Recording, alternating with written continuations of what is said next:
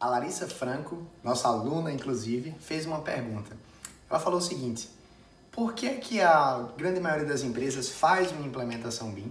Essa implementação BIM, por alguma razão, não funciona e aí essa empresa tem que fazer outra implementação BIM depois e aí já começa cheio de erros, cheio de ali preconceitos com a, com a ferramenta, com a metodologia, né? E é uma pergunta genial da Larissa, eu transformei ela em uma pergunta mais simples, que eu acho que serve para muita gente. Por que a minha implementação BIM não funcionou? Eu sou Arthur Bessoni, engenheiro civil e BIM manager, e no Desafio 100 Dias, essa série de vídeos que estamos fazendo aqui, nós vamos responder essa pergunta da Larissa. E para começar a falar por que é que a implementação BIM não funcionou, a gente tem que entender o que é, que é a implementação BIM, não é? Então, antes de começar a falar de implementação, eu queria falar sobre a diferença dessas duas palavras. Tá? implantação e implementação. Existe uma diferença sutil entre elas. Implantar, se você abrir o seu dicionário, se for buscar o significado de implantar, ele vai falar o seguinte: implantar é o ato de introduzir ou iniciar algo. Por outro lado, a palavra implementação significa pôr em prática isso que você está é, querendo pôr em prática, né? E aí o meio jurídico e o meio é, político, eles usam muito essas palavras, tá? E a gente tem uma frase aqui que acho que dá para entender um pouco como é que isso funciona. Para que uma lei seja implementada, é preciso que ela antes seja implantada, sancionada, tá? Isso quer dizer que a implantação vem antes da implementação. Com isso em mente, vamos falar por que, que a minha implementação BIM não funcionou. Será que não funcionou porque você fez uma implementação de Revit, uma implementação de Navisworks, uma implementação de ArchiCAD?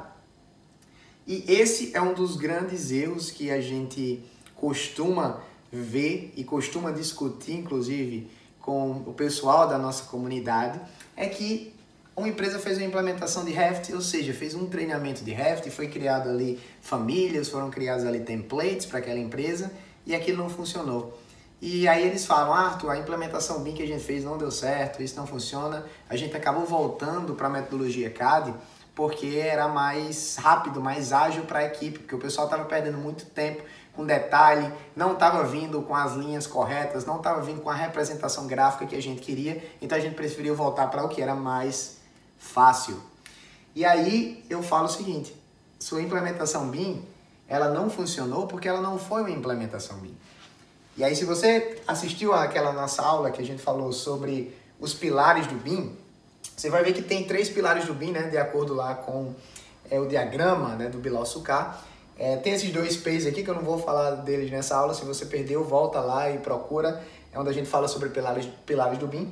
Mas um desses pilares do BIM, esse aqui, inclusive, ele é o pilar da tecnologia. Dentro de tecnologia, a gente vai ter uma série ali de software, hardware, redes de TI, drones, equipamentos externos, laser scan, uma série de soluções, tá? Dentro de software, que é só um, espaço aqui desse é, quadrante, né, desse círculo, desculpa, nós vamos ter aqui essa área de software, ou seja, software é uma das tecnologias usadas pelo BIM e dentro dessa lista de softwares, que pode ter ali mais de 200 facilmente, um deles é o Revit e um deles é o ArchiCAD, ou seja, você fez uma implementação de um software específico buscando uma tecnologia, buscando o que a gente chama de BIM. Então você não fez implementação BIM, na verdade, você fez parte disso, tá? É um treinamento de Revit, um treinamento de ArchiCAD, né, Visuworks, BIM 360, tudo faz parte é, de implementações BIM comuns. Só que é só parte do processo.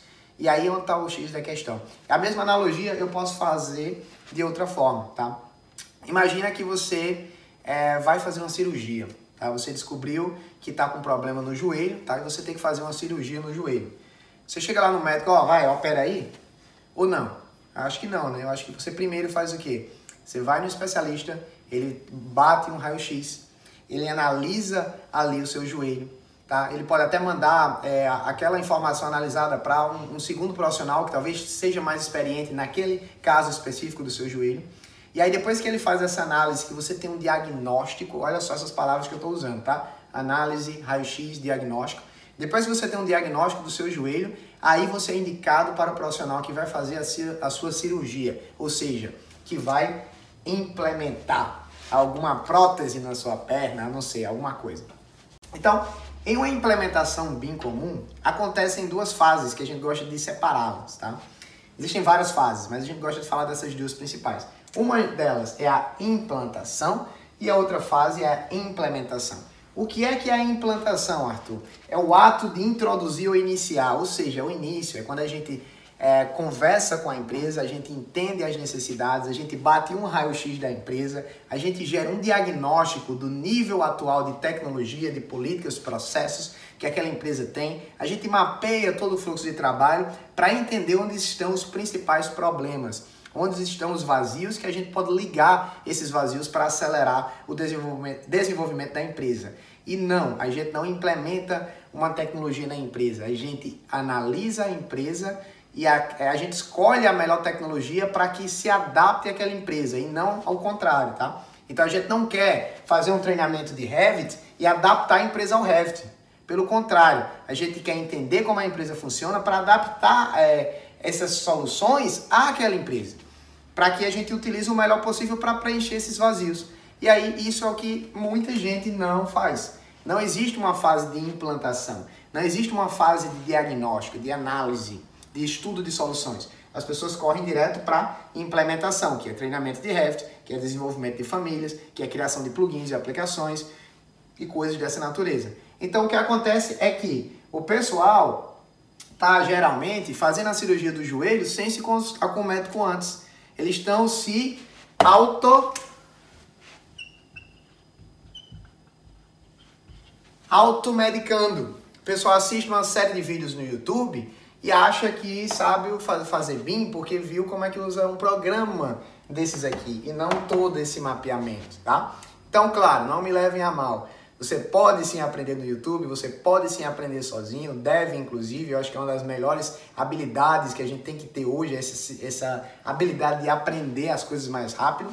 Só que entenda, existem diferenças entre saber parte é, do processo e saber todo o processo. E assim como na medicina, que nós temos uma série de especialistas, é, na implementação de tecnologias é a mesma coisa. A gente vai analisar, a gente vai primeiro entender a necessidade, o diagnóstico. Eu não vou chegar para você, pegar ali na minha gaveta uma receita já pronta, só assinar e te entregar. Não é isso que um bom profissional faz, não é isso que um bom médico faz. A gente vai primeiro tocar, analisar, verificar quais são os problemas e aí de acordo com aquela gama, aquele arsenal de soluções que nós temos pelo nosso background conhecimento, nós vamos definir uma solução especial para você e depois a gente vai fazer exatamente ali a receita dessa solução, que é o que a gente faz numa implantação. A gente analisa e a gente dá a receita. A gente diz, olha, é isso aqui que você precisa para que você tenha é, sucesso ou que você recupere aí o seu é, a sua saúde, no caso, saúde empresarial. Né? E aí o próximo passo, após essa análise esse diagnóstico, né,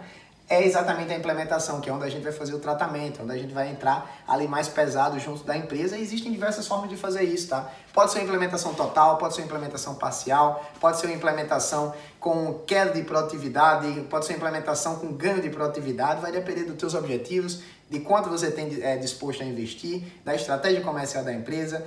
É, eu falei do Triângulo Bean Experts né, na, no último vídeo, então volta lá, analise o que é, que é o Triângulo Bean Experts, aquelas três pilares ali que a gente precisa ter. E aí com isso a gente consegue fazer uma implementação BIM de qualidade é, depois de uma implantação BIM bem feita. Então, quando alguém falar para você, a minha implementação BIM não funcionou, manda esse vídeo para ele. Será que realmente ele fez uma implementação BIM completa, né, através de um processo ali de análise ou ele só fez um treinamento de uma das tecnologias que envolvem ali a modelagem de informação da construção? Muito obrigado por você ter assistido esse vídeo. E eu queria que você deixasse aqui seu comentário. Será que você já fez uma implementação BIM? Você participou da implementação BIM? Você conhece profissionais que façam isso no dia a dia? Eles estão fazendo da forma mais correta possível? Será que eles estão chamando isso de algo um pouco diferente? Então é importante a gente entender esses conceitos para a gente evitar alguns problemas e implementações BIM que não dão errado, não, não dão certo, né? É, a gente faz o nosso esforço para que o nosso cliente ele tenha sucesso profissional. E eu tenho certeza que profissionais empenhados nisso fazem um processo aí que segue essa sequência de análise, diagnóstico e depois só então a gente faz a operação. Não dá para operar o joelho sem tirar um raio-x ou saber no mínimo qual o problema que a gente tem, não é? Muito obrigado. Não deixa de curtir o nosso canal, seguir é, essa série de vídeos que a gente vem fazendo e compartilhar esse conhecimento aqui nas outras redes sociais, LinkedIn e todos os contatos que você tenha que possa vir a se beneficiar desse conhecimento. A gente se vê no próximo vídeo.